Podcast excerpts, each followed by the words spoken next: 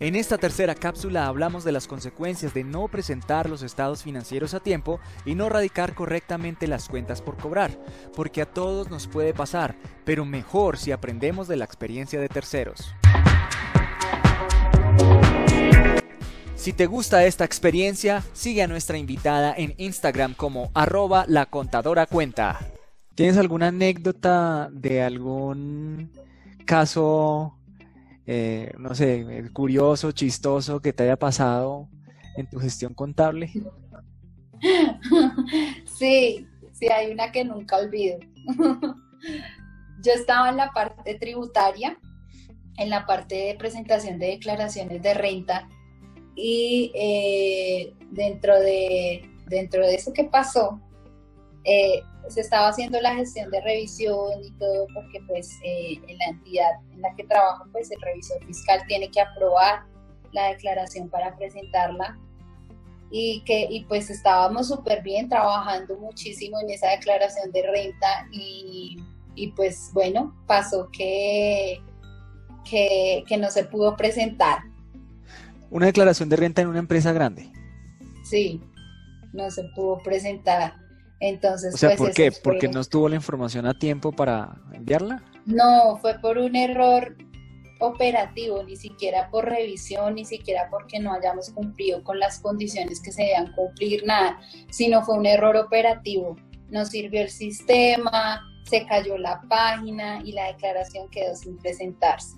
Entonces eso fue un problema gravísimo, porque pues imagínate, las fechas de presentación y todo, y no se pudo presentar.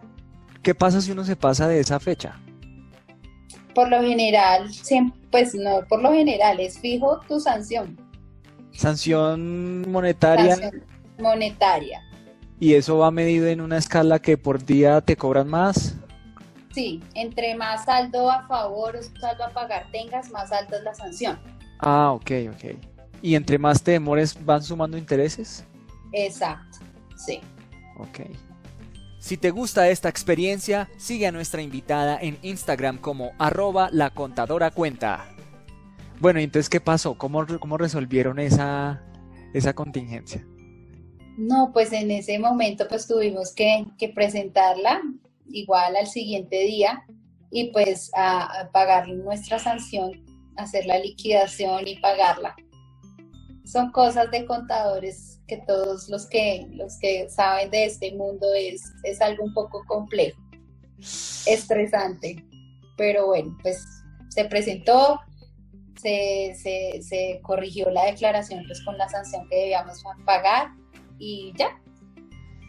Un like es la recompensa para este contenido. Dale like y suscríbete. Ahora que mencionas ese tema me acordé eh, yo vi un caso en el que un proveedor mandaba del año anterior, el año anterior mandó una cuenta de cobro que nunca se le pagó y ese proveedor pues tampoco se acordaba y en este año se acordó, oiga, usted me debe una plata que yo le cobré el año pasado. Y entonces la empresa le dice, lo que pasa es que pues aquí no quedó radicado ninguna de esa documentación. Y él dice, no, sí, yo se lo mandé por correo. Entonces la empresa que le tiene que pagar al proveedor le dice, pues como no quedó radicada, yo le pago, pero si usted me manda una nueva cuenta de cobro de este año. El proveedor dice, no, es que yo como ya lo incluí en mi sistema y en mi declaración, yo ya no le puedo hacer una nueva factura ni una nueva cuenta de cobro porque ya están en mi declaración del año pasado. Y se genera ahí ese conflicto que el proveedor no quiere cambiar la nueva fecha y la empresa pues tampoco quiere pagar una una cuenta por pagar de un año anterior que ya cerró contablemente. ¿Cómo manejas tú un caso así? O sea, ¿qué, le dices tanto al proveedor como a la empresa? Lo que pasa es que uno tiene que guiarse por el, por el método de causación. Entonces, el método de causación es que lo que tú haces en ese tiempo, pues está reflejado en tu operación de ese año. Yo pienso que, eso es fundamental tanto para el proveedor como para el cliente, pero pienso que más para el proveedor.